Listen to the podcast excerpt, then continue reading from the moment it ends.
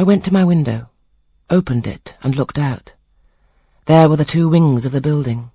There was the garden. There were the skirts of Lowood. There was the hilly horizon. My eye passed all other objects to rest on those most remote, the blue peaks. It was those I longed to surmount. All within their boundary of rock and heath seemed prison ground, exile limits.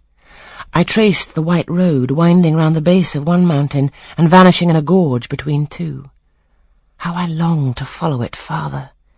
I recalled the time when I had travelled that very road in a coach. I remember descending that hill at twilight.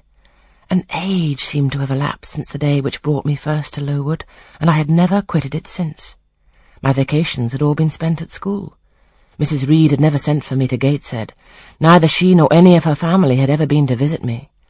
I had had no communication by letter or message with the outer world. School rules, school duties, school habits and notions and voices and faces and phrases and costumes and preferences and antipathies, such was what I knew of existence. And now I felt that it was not enough. I tired of the routine of eight years in one afternoon. I desired liberty, for liberty I gasped. For liberty I uttered a prayer.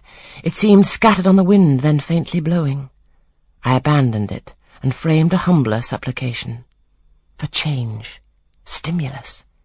That petition, too, seemed swept off into vague space.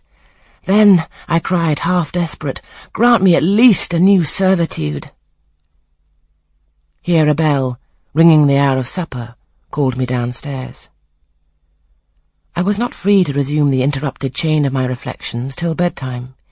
Even then a teacher who occupied the same room with me kept me from the subject to which I longed to recur by a prolonged effusion of small talk.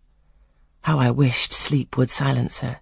It seemed as if, could I but go back to the idea which had last entered my mind as I stood at the window, some inventive suggestion would rise for my relief.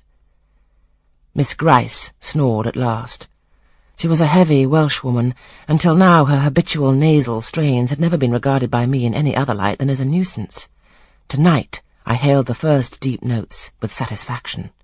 I was debarrassed of interruption. My half-effaced thought instantly revived.